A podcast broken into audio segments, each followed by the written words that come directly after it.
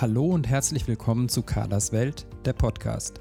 Deiner Sendung für gesunde Ernährung, nachhaltigen Konsum und unseren Alltag in einer Welt voller Herausforderungen.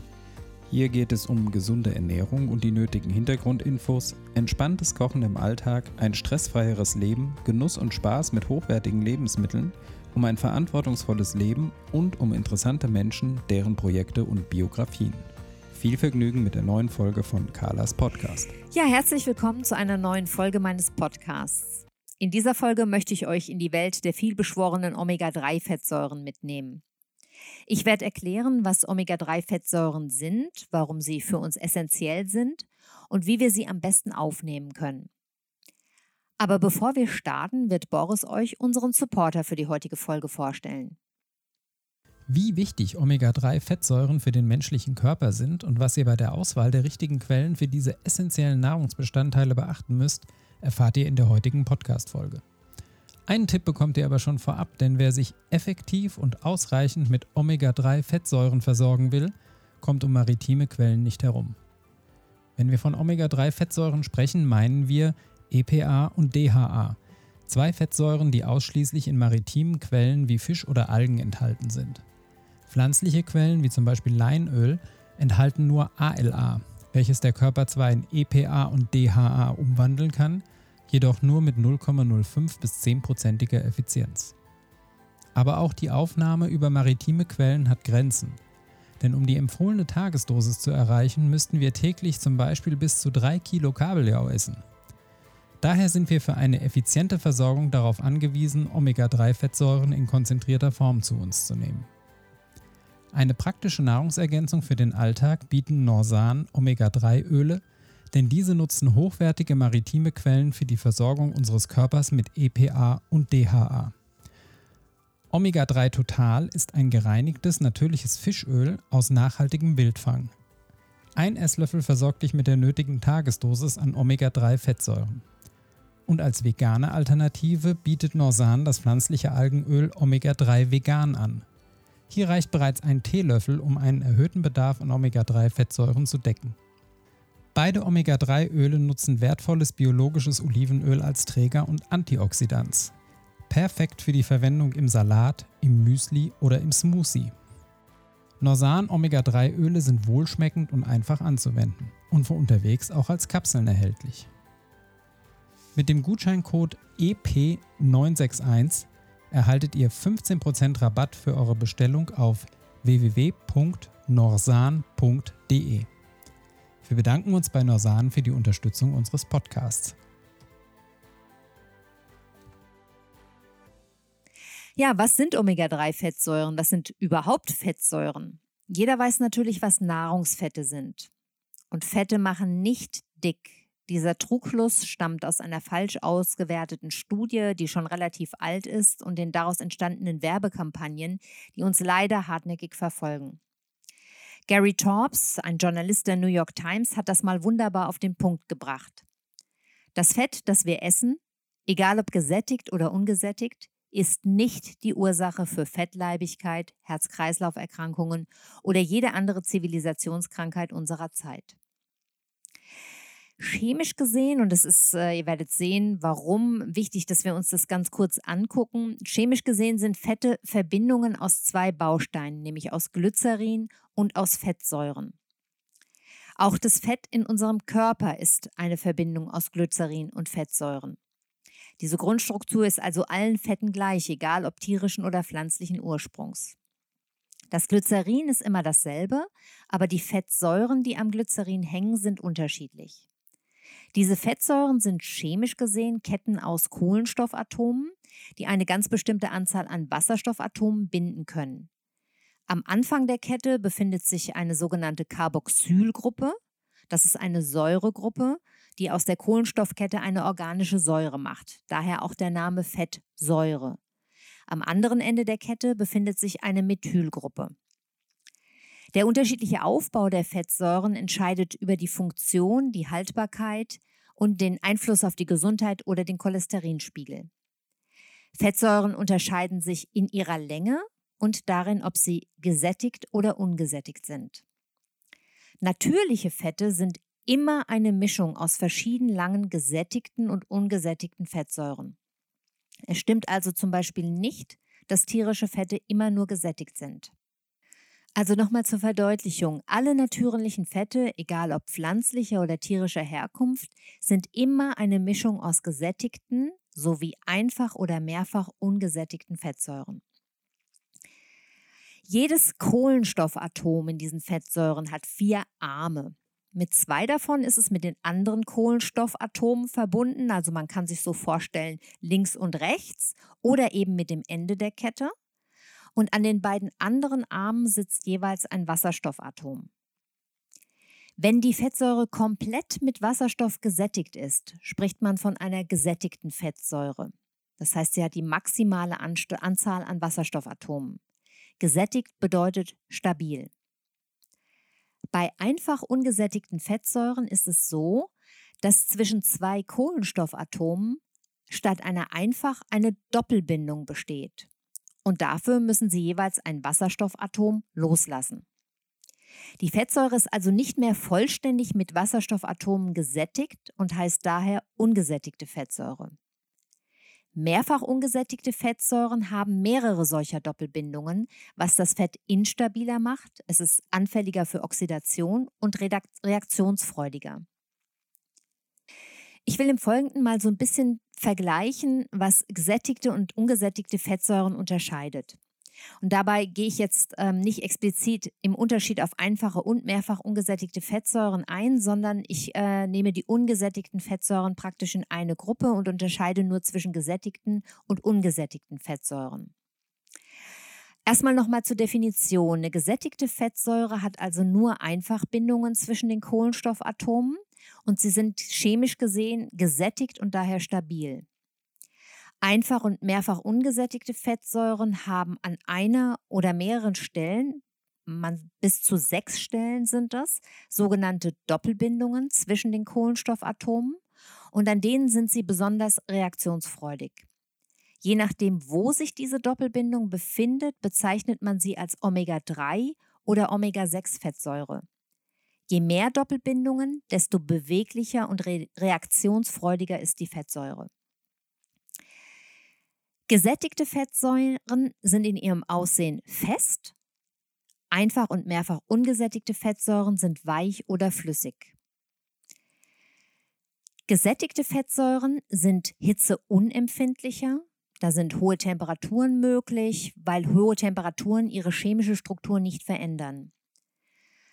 Bei ungesättigten Fettsäuren ist es so, dass sie empfindlich bis hin zu sehr empfindlich gegenüber Hitze sind, dass sie nur bedingt oder gar nicht erhitzt werden dürfen und dass mehrfach ungesättigte Fettsäuren nur kalt verwendet werden dürfen. Bei hohen Temperaturen bilden sie giftige Substanzen. Gesättigte Fettsäuren sind unempfindlicher äh, gegenüber Oxidation, also zum Beispiel wenn sie der Luft ausgesetzt sind, während ungesättigte Fettsäuren empfindlich sind. Gesättigte Fettsäuren sind unempfindlicher gegen Licht. Ungesättigte Fettsäuren sind empfindlich gegen Licht. Gesättigte Fettsäuren sind relativ stabil und gut haltbar, während ungesättigte Fettsäuren eher kurz haltbar sind und auch rasch verbraucht werden sollten. Gesättigte Fettsäuren kann man dunkel, gegebenenfalls auch kühl lagern Ungesättigte Fettsäuren sollte man kühl und dunkel lagern. Mehrfach gesättigte Fettsäuren wie Leinöl, Hanföl, Leindotteröl sollte man gegebenenfalls sogar im Kühlschrank aufbewahren. Was die Verfügbarkeit angeht, ist es so, dass gesättigte Fettsäuren vom Körper in relativ großer Menge selber hergestellt werden können, während ungesättigte Fettsäuren zum, zum Teil essentiell sind, das heißt der Körper kann sie nicht selber herstellen. Gesättigte Fettsäuren erfüllen im Körper wichtige Funktionen. Sie dienen der Energiegewinnung, sie sind für das Depotfett verantwortlich. Die Zellmembranen zum Beispiel bestehen zu 50 Prozent aus gesättigten Fetten. Sie sorgen für die Knochengesundheit. Sie reduzieren Lipoprotein. Das ist ein Gefäßgift, das das Risiko für Herz-Kreislauf-Krankheiten erhöht. Gesättigte Fettsäuren schützen die Leber, stimulieren das Immunsystem haben eine antimikrobielle Wirkung und sind wichtig für das Herz. Stimmt also keinesfalls, dass gesättigte Fettsäuren ungesund sind oder generell ungesund sind. Ungesättigte Fettsäuren haben ganz wichtige Funktionen für die Steuerungs-, Kommunikations- und Regulationsfunktionen in unserem Körper. Sie dienen der Umwandlung in hormonähnliche Wirkstoffe, sind wichtig und essentiell für den Einbau in Zellwände und dienen der Energiegewinnung. Ja, wo kommen gesättigte Fettsäuren vor? Gesättigte Fettsäuren finden wir zum Beispiel in Kokosfett, in Palmöl, in Butter, in Butterschmalz, Schmalz, Milch, Milchprodukten, Sahne, Käse, Kakao. Auch Pflanzenöle enthalten einige Prozent gesättigte Fettsäuren. Und wie immer gilt da die Faustregel, ein festes Fett ist ein gesättigtes Fett. Einfach ungesättigte Fettsäure, sogenannte Oleinsäure, kommt in Olivenöl vor, aber auch im Fett von Huhn, Lamm, Schwein, in Eiern, Butter, Avocado. Mehrfach ungesättigte Fettsäuren, da stammt der Großteil, also der Großteil der pflanzlichen Öle hat mehrfach ungesättigte Fette oder Fettsäuren. Vor allem sind hier zu nennen Leinöl, Hanföl, Leindotteröl, das sogenannte Camelinaöl, Fisch und Fischöl. Die gesättigten Fettsäuren sind nicht, das habe ich eben schon mal gesagt, Ursache für Zivilisationskrankheiten, sondern das Verhältnis von gesättigten zu ungesättigten Fettsäuren ist entscheidend. Bei ungesättigten Fettsäuren sollte man darauf achten, und das ist eine ganz wichtige Anmerkung, dass sie auch im Körper sehr empfindlich sind und geschützt werden müssen. Zum Beispiel, wenn man sie zusätzlich einnimmt, werden sie durch das, oft durch das fettlösliche antioxidative Vitamin E geschützt. Ja, sprechen wir ganz gezielt über die mehrfach ungesättigten Fettsäuren rufen wir uns dabei nochmal ins Gedächtnis, dass ich vorhin erläutert habe, dass mehrfach ungesättigte Fettsäuren Fettsäuren sind, die mehrere, also bis zu sechs Doppelbindungen zwischen den Kohlenstoffatomen haben. Und jetzt möchte ich explizit unterscheiden zwischen einfach ungesättigten, mehrfach ungesättigten und hoch ungesättigten Fettsäuren.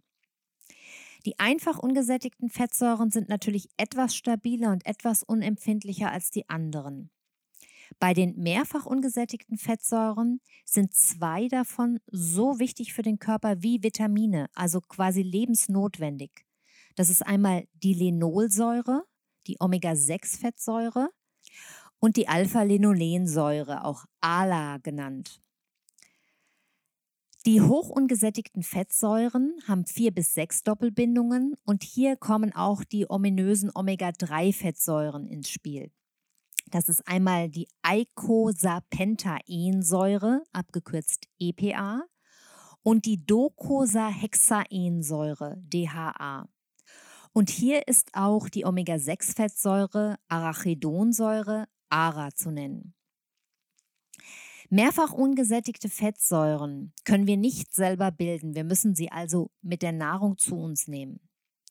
Für die hochungesättigten Fettsäuren, also für EPA und DHA, gilt, dass der Körper EPA und DHA aus den Vorstufen, nämlich aus der Linol- und Alpha-Linolensäure, in geringem Umfang selber herstellen kann. Die Betonung liegt hier aber auf dem geringen Umfang. Ich werde darauf nochmal zurückkommen. Diese mehrfach ungesättigten Fettsäuren haben sehr, sehr spezielle Aufgaben im Körper, unter anderem im Gehirn und in unseren Blutgefäßen. Ja, wo kommen diese ungesättigten Fettsäuren her? Oder vielmehr, wo kommen sie in unserer Nahrung vor? Einfach ungesättigte Fettsäuren sind in sehr vielen Fetten enthalten, zum Beispiel in Avocados, in Nüssen, in Schweine- und Geflügelschmalz, in Olivenöl, in Rapsöl, das äh, im menschlichen Fettgewebe auch. Und die sind auch noch bedingt zum Braten oder Kochen geeignet, aber wirklich nur bedingt. Mehrfach ungesättigte Fettsäure kommen in Pflanzenölen vor, in Nüssen, in geringen Mengen auch noch in Schmalz, in Milch, in Fleisch, in Fischfett, in Leinöl, Hanföl und Walnussöl und so weiter. Die hoch ungesättigten Fettsäuren finden wir jetzt nur noch in Fisch, Fischöl und in bestimmten Algen. Das ARA, die Arachidonsäure, ist nur in tierischen Produkten enthalten. Früher ist es übrigens so gewesen, dass Fleisch viel mehr Omega-3-Fettsäuren hatte, wegen der artgerechten Haltung und der Bewegung der Tiere und auch der, der Ernährung, die sich ja heute sehr, sehr stark verändert hat, sodass heute Fleisch oft gar kein oder nur noch ganz wenig Omega-3-Fettsäuren enthält. Ich möchte jetzt, denn das ist ja der, ähm, der Titel unserer Folge oder das Thema unserer Folge, auf diese Omega-3-Fettsäuren nochmal ganz genau eingehen. Wir haben also schon gesehen, dass es drei Omega-3-Fettsäuren gibt, die für uns besonders wichtig sind. Das ist einmal die Alpha-Linolensäure, ALA, die Eicosapentaensäure, EPA, und die Docosahexaensäure, DHA. Alpha-Linolensäure, ALA, ist in Leinöl, Hanföl, Walnussöl, in Walnüssen, aber auch in grünem Gemüse wie Salat, Spinat, Kohl und so weiter enthalten. Die Eicosapentaensäure, EPA, finden wir genauso wie die Docosahexaensäure, DHA, in Lachs, Makrele, Hering, Sardine, Sardelle. Diese Fische nehmen das alle mit dem Futter auf, über Grill oder über Algen. Ihr seht also, dass wir der Sache jetzt immer näher kommen. Rufen wir uns nochmal ins Gedächtnis. Omega-3-Fettsäuren sind mehrfach ungesättigte Fettsäuren mit erster Doppelbindung an der dritten Stelle vom Omega-Ende aus. Deshalb heißen sie Omega-3-Fettsäuren. Es gibt inzwischen ganz interessante und beeindruckende Studien, die zeigen, wie wichtig vor allem EPA und DHA für unseren Körper sind. Darauf werde ich aber nochmal zurückkommen. Gleichzeitig wissen wir, dass wir immer weniger von diesen Fettsäuren durch unsere Nahrung aufnehmen. Man vermutet zum Beispiel, dass wir das große Wachstum unseres Gehirns der erhöhten Aufga Aufnahme von Omega-3 im Verlauf der Evolution zu verdanken haben. Das Gehirn ist nämlich sehr fettreich. Das Verhältnis von Omega-6 zu Omega-3 im zerebralen Fettgewebe beträgt 1 zu 1. Aber schauen wir uns die Omega-3 und Omega-6-Fettsäuren nochmal im Vergleich an. Omega-6 ist eher entzündungsfördernd, Omega-3 eher entzündungshemmend. Das empfohlene Verhältnis von Omega-6 zu Omega-3 beträgt 5 zu 1. Das tatsächliche Verhältnis in der heutigen Ernährung, Omega-6 zu Omega-3, ist 12 zu 1 bis hin zu 20 zu 1. Zu allem Überfluss enthält unsere heutige Ernährung, wie die meisten ja wissen, deutlich weniger Nährstoffe als zum Beispiel vor 100 Jahren noch. Ausgelaugte Böden, hohe Erträge, Ernten in unreifem Zustand, aber auch der Einsatz von Pflanzenschutzmitteln wirken sich auf den Nährstoffgehalt unserer Lebensmittel massiv aus. Auch eine ungesunde Ernährung, Dauerstress und Umweltgifte führen nicht nur zur vorzeitigen Alterung, sondern auch zu zahlreichen Überlastungen des Organismus. In der Ernährungsmedizin gibt es immer wieder den Ansatz, dass man mit einer gezielten Nährstoffzufuhr chronische Krankheiten verhindern oder behandeln kann, dass man den Alterungsprozess etwas einbremsen und das Wohlbefinden verbessern kann. Hier muss man allerdings dazu sagen, dass solche Aussagen immer noch umstritten sind und dass es auch Gegner dieser Thesen gibt. Unumstritten ist sicherlich, dass wir eine ausreichende Nährstoffversorgung brauchen. Aber wie ihr wisst, ist immer die Frage oder scheiden sich die Geister zwischen der Frage, ob es ausreicht, die mit unserer Nahrung aufzunehmen, diese Nährstoffe, oder wie andere sagen, und äh, zu denen gehöre ich auch, dass vermutlich unsere Nahrung nicht mehr ganz ausreicht, um den Nährstoffbedarf, den wir vor allem durch unser stressiges Leben ja auch verstärkt haben, wirklich aufzufangen. Ein sehr gutes Verhältnis von Omega-6 zu Omega-3 haben Leinöl, Leindotteröl, das Chiaöl, Hanföl und Rapsöl. Walnuss- und Olivenöl liegen so eher in der Mitte. Alle anderen Öle sollten unbedingt immer durch Omega-3-reiche Lebensmittel ergänzt werden. Omega-3-reich sind, wie wir vorhin schon gesagt haben, fette Fische, Walnüsse, Lein oder Hanföl. Ganz wichtig zu wissen ist auch nochmal, das habe ich vorhin schon angedeutet, dass das Fett von Weidetieren ein deutlich günstigeres Verhältnis von Omega-6 zu Omega-3 aufweist als, als das von Tieren, die mit Getreide gemästet werden und nicht im Freien ähm, stehen.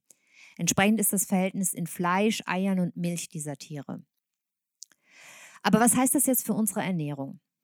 Generell könnte man ja jetzt schlussfolgern, naja, dann esse ich einfach ganz viel Omega-3-Fette und vernachlässige die Omega-6-Fettsäuren. Dazu ist Folgendes zu sagen. Zum einen erfüllen auch die Omega-6-Fettsäuren wichtige Funktionen im Körper, das haben wir ja vorhin schon gesehen. Zum anderen ist es nicht besonders klug, unbedacht größere Mengen an Omega-3-Fetten zu sich zu nehmen. Man muss nämlich Folgendes beachten. Erstens, pflanzliche Omega-3-Fettsäuren können nur sehr geringfügig vom Körper überhaupt verwertet werden.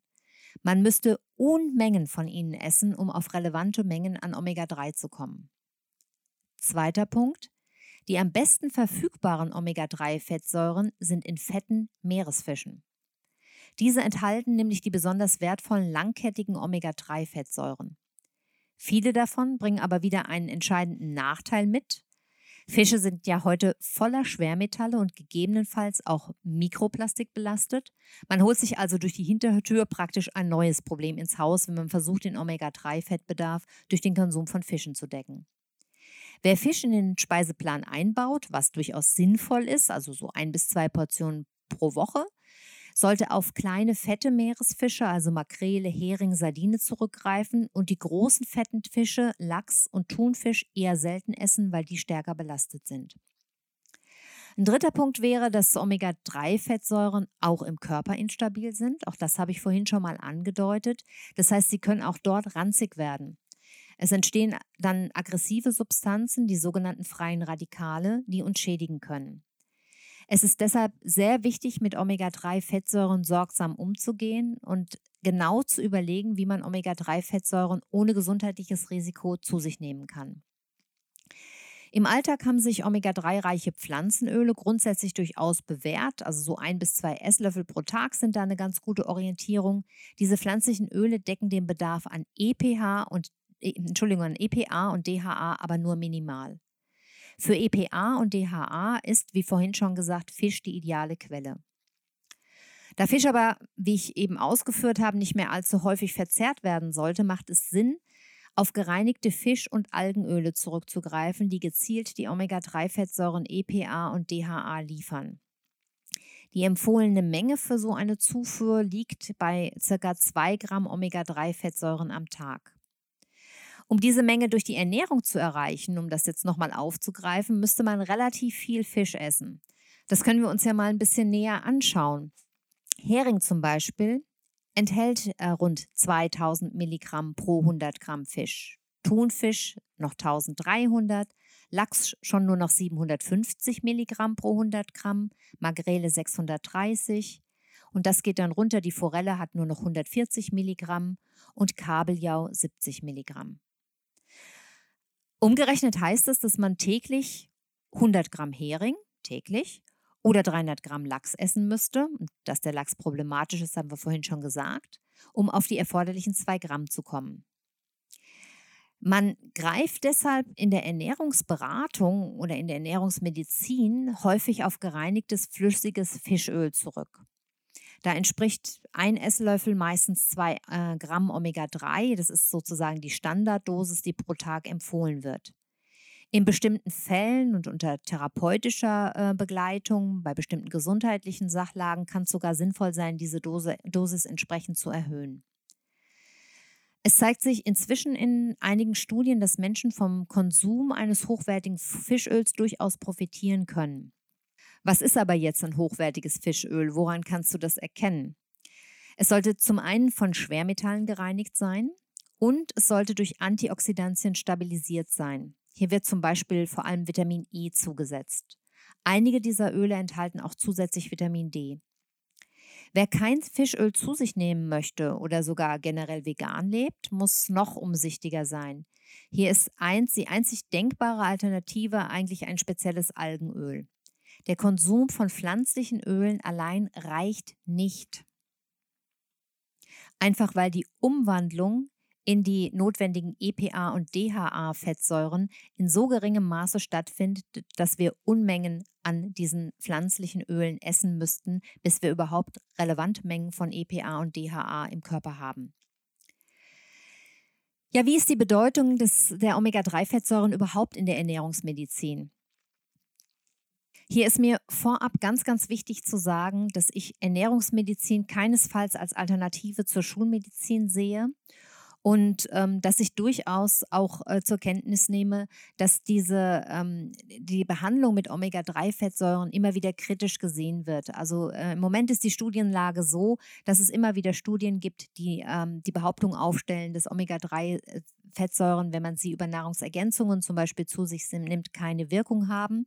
Dagegen gibt es wieder andere Studien, die zeigen, dass es nur auf die Höhe ankommt, in der man die konsumiert, sodass sie dann durchaus Wirkung haben. Aber da seht ihr schon, wie immer in der Ernährungsmedizin oder in der Ernährungstheorie gibt es einfach widersprüchliche und unterschiedliche Aussagen. Und deshalb möchte ich das, was ich jetzt hier sage, einfach ähm, auch relativieren, damit sich da jeder für sich seine eigen, sein eigenes Bild machen und auch seine eigenen Entscheidungen Entscheidungen treffen kann.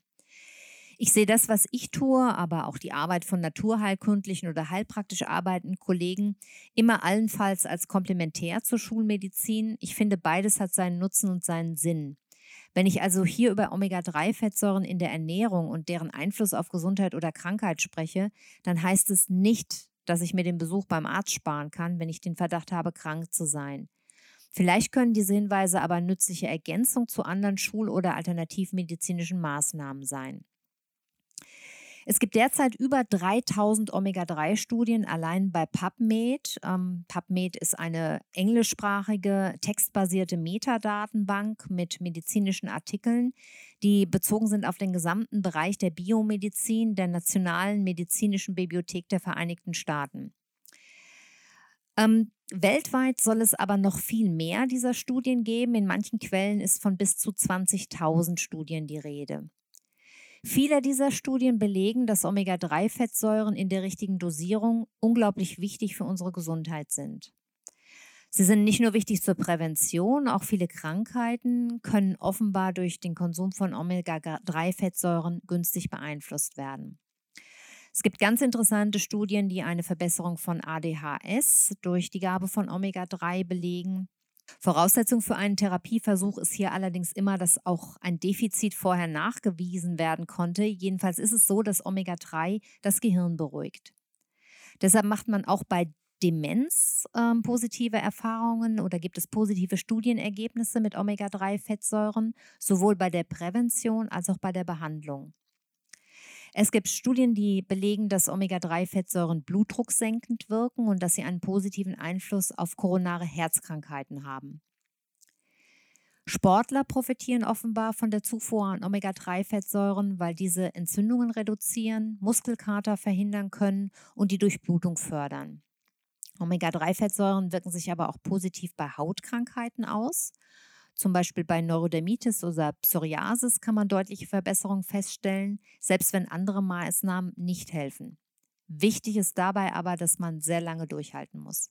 Also ich, ich kenne das aus der Ernährungsberatung, dass Klienten oft erwarten, dass ähm, eine Verbesserung sich schon nach einem Monat oder zwei, drei Wochen einstellt und oft ist das einfach länger erforderlich, dass man da durchhält. Omega-3-Fettsäuren sind ähm, übrigens auch in der Krebsprävention als auch in der Behandlung von Bedeutung, beziehungsweise gibt es da interessante Studien. Sie verbessern zum Beispiel die Verträglichkeit und Wirkung von Chemotherapien. Und bei Krebspatienten kann man oft eine sehr schlechte Versorgung mit Omega-3 feststellen.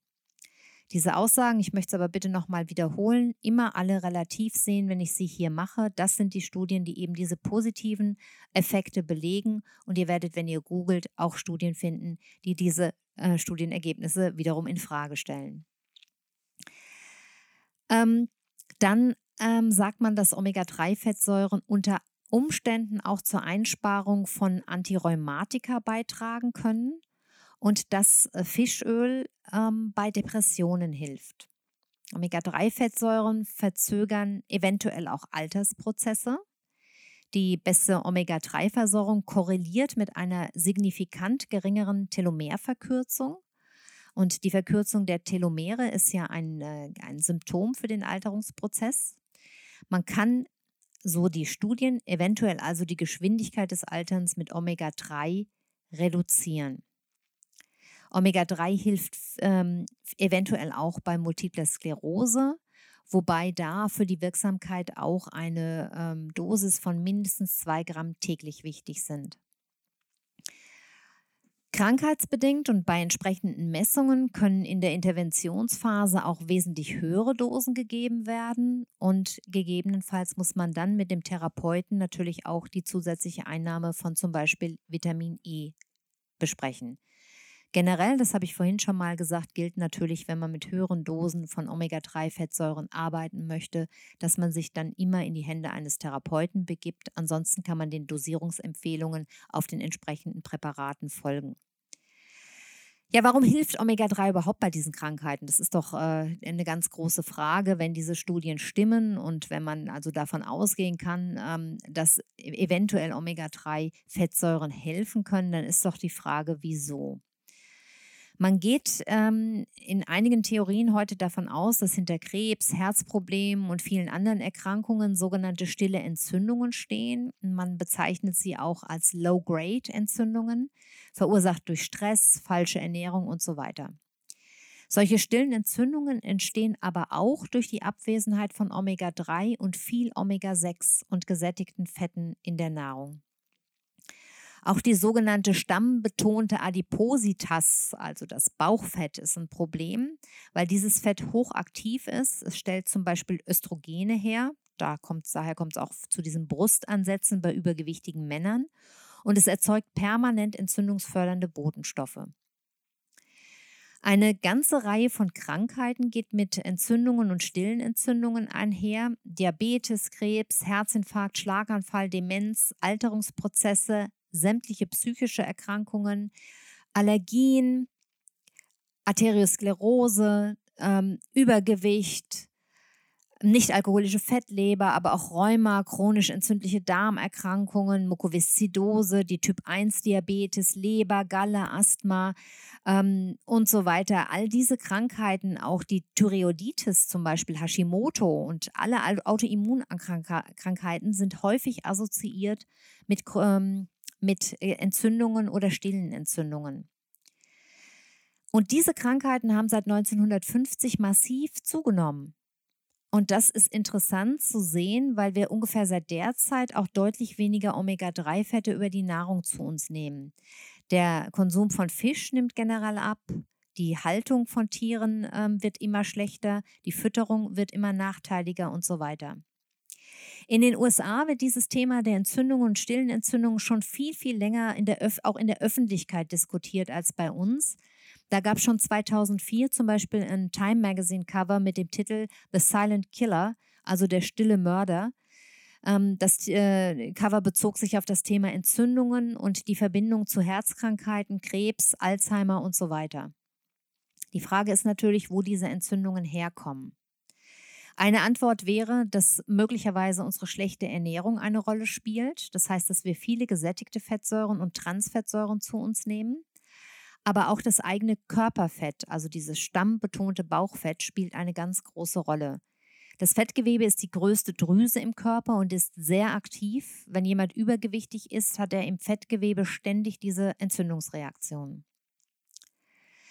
Wer sich unsicher ist, wie der persönliche Bedarf an Omega-3-Fettsäuren ist, der sollte unbedingt eine individuelle Fettsäureanalyse machen. Das ist ein, einfacher, ein einfaches Testset. Das kann man bei der Ernährungsberatung bekommen. Man kann das aber auch selbst bestellen im Internet, wobei ich ja immer dazu neige, sowas lieber über eine ähm, therapeutische Praxis zu machen, weil man hier dann auch die Beratung hat. Und dabei wird dann Blut über die Fingerbeere entnommen und das wird in einem Labor analysiert. Man kann dann das Omega-6 zu Omega-3-Verhältnis feststellen, aber auch einen sogenannten Omega-3-Index erstellen, den Anteil an Transfettsäuren ermitteln. Und man hat dann auch so ein ähm, Profil über verschiedene Fettsäuren, die im äh, Blut vorhanden sind. Das Ziel ist natürlich immer, dass man das Verhältnis von Omega-6 zu Omega-3 verbessern möchte und über die Ernährung das entsprechend dann steuern möchte. Für die Tests ist mir immer wichtig zu sagen, dass man das unbedingt nach drei Monaten wieder kontrollieren sollte und auch nicht früher, denn die Erythrozyten, die tauschen sich alle drei Monate aus und man hat dann erst wieder einen aktuellen Stand. Kontrolle ist natürlich wichtig, damit man überhaupt weiß, ob man über zusätzlich aufgenommene Omega-3-Fettsäuren, zum Beispiel durch Fisch- oder Algenöle, überhaupt eine Verbesserung erzielt und ob die Dosis eventuell angepasst werden muss. Ja, ohnehin für mich immer die Frage, wie setzt man das alles im Alltag um? Ja, bei einem Ungleichgewicht von Omega-3 zu Omega-6-Fettsäuren sollten Lebensmittel mit einem hohen Anteil an Omega-6, also Brot, Fleisch, bestimmte Pflanzenfette und so weiter, reduziert werden und Lebensmittel wie Makrelen, Lachs, Avocado, Nüsse, mit, also Lebensmittel mit einem hohen Anteil an Omega-3-Fettsäuren, sollten hingegen täglich auf dem Speiseplan stehen. Die gezielte Zufuhr eines geeigneten Fischöls in die tägliche Ernährung kann integriert werden Omega-6 sollte natürlich auf keinen Fall komplett weggelassen werden, aber eben reduziert werden. Viel Omega-6 ist, wie ich vorhin schon gesagt habe, in äh, Brot, Fleisch, Pflanzenfetten, aber auch in fettem Fleisch generell und fetter Wurst. Ja, auch in Sonnenblumenöl, Distelöl, in Streichfetten, in industriell hergestellten Lebensmitteln und auch Kerne, Körner und Nüsse haben sehr viel Omega-6. Und dadurch ist es so, dass wir Omega-6 ohnehin praktisch automatisch über unsere Ernährung ausreichend aufnehmen. Wenn die Omega-6-Fettsäuren allerdings so schlecht wären, dann gibt es sie evolutionär nicht. Sie haben, das haben wir vorhin schon gesehen, ganz wichtige Funktionen, triggern unter anderem das Immunsystem, machen es auch fit für Kampf und Verletzung. Interessanter ist es gezielt, diese Omega-3-Fettsäuren eben in die Ernährung einzubauen. Leinöl, Leindotteröl, Hanföl, Walnussöl, Chiaöl, die habe ich alle schon mehrfach genannt. Ein bis zweimal pro Woche, wie vorhin gesagt, fetten Meerfisch Fisch zu essen und dann eben bei Bedarf, wenn man das Gefühl hat, dass man weiteren Omega-3-Bedarf hat, kann man eben über die Einnahme von Fisch oder Algenöl nachdenken. Was ich sehr interessant finde, ist, dass sich in Studien zeigt, dass sich EPA und DHA grundsätzlich positiv bei vielen Krankheiten auswirken, dass der Fischkonsum selbst unter anderem wegen dieser Belastung mit äh, Schwermetallen und äh, Mikroplastik, sich eigentlich eher negativ auswirkt. Es gibt zum Beispiel eine Studie dazu in Bezug auf, auf Hautkrebs. Schwangere und Stillende sollten unbedingt Omega-3-Fettsäuren zu sich nehmen. Vor allem DHA ist hier sehr wichtig. Und bei Entzündungen ist es wichtig, dass das EPA-DHA-Verhältnis größer als 1,5 ist, dass also mehr EPA als DHA aufgenommen wird. Auch die Therapiedauer ist wichtig, das habe ich vorhin auch schon mal angedeutet. Sie muss auf jeden Fall länger als 14 Wochen sein, bevor man überhaupt Aussagen über deren Nutzen machen kann. Vorsichtig sollte man wie immer mit Drogerieprodukten sein oder sehr günstigen Produkten. Ein hochwertiges Fisch- oder Algenöl hat seinen Preis, einfach weil es in der Herstellung sehr, sehr aufwendig ist. Und ähm, wenn man hier Geld an der falschen Stelle spart, ist das sicherlich nicht sehr sinnvoll für die Gesundheit. Zum Unterschied zwischen Fisch- und Algenöl ist vielleicht noch zu sagen, dass Fischöl mehr EPA als DHA. Entschuldigung, dass Fischöl mehr EPA als DHA hat was zum Beispiel bei der Drosselung von Entzündungsprozessen eben sehr wichtig ist. Ähm, zwar ist auch DHA entzündungssenkend, aber EPA eben ein bisschen mehr. Und das Algenöl hat eher mehr DHA als EPA, was zum Beispiel in der Schwangerschaft und bei Demenz vorteilhaft ist. Im Moment ist die Verwendung von Fischöl ethisch und ökologisch noch einigermaßen vertretbar. Wobei da natürlich wichtig ist, dass Fische vor allem aus Wildfang verwendet, nicht nur vor allem, sondern dass Fische aus Wildfang werden, verwendet werden, weil die Fütterung von Zuchtfischen einfach zu schlecht ist. Da könnte man dann wieder die wertvollen Fettsäuren nicht gewinnen. Und langfristig wird es sicherlich so sein, dass ähm, diese Algenöle immer mehr an Bedeutung gewinnen werden. Hier ist es aber auch wichtig zu wissen, auf einen sehr, sehr guten Anbieter zurückzugreifen, denn Algen, nicht alle Algen enthalten diese Omega-3-Fettsäuren, sondern es ist nur eine ganz bestimmte Alge, die eben dieses, ähm, diese Omega-3-Fettsäuren liefert. Und zwar ist das eine Mikroalge mit dem Namen Schizohydrium. Und auch da ist es natürlich wichtig, dass das Öl selbst wieder vor Oxidation geschützt wird, dass also ein Antioxidationsmittel ähm, enthalten ist, das das Öl stabilisiert. Bei der Wahl eines Fischölproduktes ist es noch wichtig, dass wirklich auch ganze Fische verarbeitet werden und nicht nur Fischreste. Ähm, dieses Öl also ein Primärprodukt ist und kein Abfallprodukt und dass es absolut ähm, kontrolliert und frei von Schadstoffen ist. Gute Fisch- oder Algenöle sind sehr wohlschmeckend und häufig werden sie so ein bisschen mit Zitronengeschmack angereichert, sodass man das dann auch prima ähm, nicht nur pur essen kann, sondern zum Beispiel in einen Salat geben kann oder ähm, ich habe das auch schon im Müsli gegessen. Ähm, denn wenn es diesen zitronigen Geschmack hat, dann geht der Fischgeschmack ähm, so gut wie unter. Und man kann das wirklich ideal auch ähm, ins Essen geben. Natürlich nicht in eine heiße Mahlzeit, sondern in eine kalte Mahlzeit. Aber da lässt es sich ganz gut anreichern. Und bei uns ist es zum Beispiel so, wenn wir einen Salat machen, dann kommt da grundsätzlich ein Löffel Fisch oder Algenöl mit rein. Und da ich weiß, dass bei mir in, ähm, wenn ich äh, Vorträge halte oder auch wenn ich Klienten berate, häufig nochmal die Rückfrage zum Leinöl kommt, bei dem wir ja gelernt haben, dass das wirklich sehr, sehr gesund ist. Ähm, dass aber viele Leute immer wieder fragen, warum reicht denn das Leinöl nicht aus? Das habe ich ja schon angedeutet, möchte es aber hier vielleicht doch nochmal äh, ein bisschen ausführlicher erklären.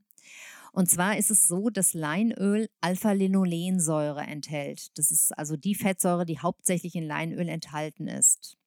Mehr als 50 Prozent der Fettsäuren im Leinöl bestehen aus dieser pflanzlichen Omega-3-Fettsäure. Und diese ähm, Alpha-Linolensäure, die kann also umgewandelt werden in EPA und in DHA. Machen wir uns nochmal bewusst, EPA ist die Fettsäure, die eher Entzündungen mindert und DHA die Fettsäure, die mehr für unser Nervensystem wichtig ist. Und dieser Konvertierung, diese Konvertierungseffizienz, die beträgt leider nur 0,5 bis 10 Prozent. Das heißt, wir können in der Regel maximal 10 Prozent der Alpha-Linolensäure aus dem Leinöl in EPA umwandeln und sogar deutlich weniger als 1 Prozent in DHA. Das heißt, das funktioniert nicht. Ich hatte mir irgendwann mal ähm, sogar den Spaß gemacht und habe das mal umgerechnet, wie viel Leinöl man essen müsste, um, um, um auf eine relevante Menge von EPA und DHA zu kommen. Aber das ist wirklich utopisch. Leider finde ich die Berechnung nicht mehr. Ich hätte sie gerne in diese Folge mit reingenommen, aber es kann sich jeder ja mal selber den Spaß machen und das ausrechnen. Die dazu nötigen Daten habe ich ja geliefert. Das heißt, wir können diese EPA A- und DHA-Effekte, die wir aus den Meeresprodukten ähm, haben, nicht allein mit Leinöl erreichen. Trotzdem ist Leinöl aber eine gute Unterstützung. Also die Frage, die dann oft kommt, soll ich den Leinöl dann komplett weglassen? Nein. Es wird jetzt zu weit führen, wenn ich den genauen Mechanismus erkläre, aber es ist durchaus so, dass Leinöl ähm, oder die Säuren, die in die Fettsäuren, die in Leinöl enthalten sind, sehr, sehr sinnvoll ist, sehr, sehr sinnvoll sind, um entzündungsfördernde Prozesse ebenfalls positiv zu beeinflussen. Das heißt, die klare Antwort ist, Leinöl allein reicht nicht, aber eine Kombination aus Algenöl und Leinöl oder Fischöl und Leinöl ist natürlich super. Diese Ausführung jetzt nur noch mal am Schluss, weil es meine Erfahrung ist, dass viele Menschen irritiert sind, wenn man ihnen sagt, ähm, das Leinöl, das du äh, isst, ist äh, nicht ausreichend für die Versorgung mit Omega-3-Fettsäuren und dass dann oft eben die Rückfrage kommt, ähm, ja, nutzt das gar nichts, dann kann ich es ja auch weglassen. Ähm, nein, bitte nicht. Also es ist äh, sehr, sehr sinnvoll nach wie vor, aber die Versorgung mit EPA und DHA erfolgt eben durch diese Meeresprodukte. Ja, dann hoffe ich, dass ich dir so ein bisschen einen Einblick in die Welt der Omega-3-Fette geben konnte, dass du ein bisschen was mitgenommen hast. Ich hoffe auch, dass es nicht allzu kompliziert gewesen ist. Ich habe versucht, diese chemischen Prozesse so ähm, einfach wie möglich zu erklären. Möglicherweise ist dabei auch das ein oder andere zu vereinfacht dargestellt, aber ich glaube, es trifft die wesentlichen Punkte und hat dir so ein bisschen einen Einblick darin gegeben oder dafür gegeben, warum diese Omega-3-Fettsäuren für uns wichtig sind und vor allem, wie du sie dann auch aufnehmen und in deine Ernährung einbauen kannst. Und jetzt ist natürlich je nachdem, wie es dir gesundheitlich geht und ähm, was du für Effekte erzielen möchtest, für dich wichtig, dass du dich äh, mit dem Thema vielleicht nochmal weiter beschäftigst oder dich entsprechend beraten lässt oder dich eben auch einliest. Es gibt ähm, ja viele Webseiten, die sich beschäftigen mit den Omega-3-Fettsäuren und wo du auch nochmal nachlesen kannst. Selbstverständlich kannst du auch mich nochmal kontaktieren, entweder über meine Facebook Facebook-Gruppe, über Instagram oder auch über eine E-Mail-Nachricht und mich fragen, wenn Fragen zu dieser Folge offen geblieben sind. In diesem Sinne wünsche ich dir eine gute Zeit, bleib gesund, viele liebe Grüße, deine Carla.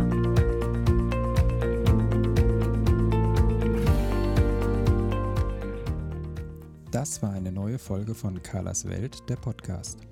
Die Links zu den Themen der Sendung findet ihr in den Shownotes und auf www.carla-kocht.de slash podcasts.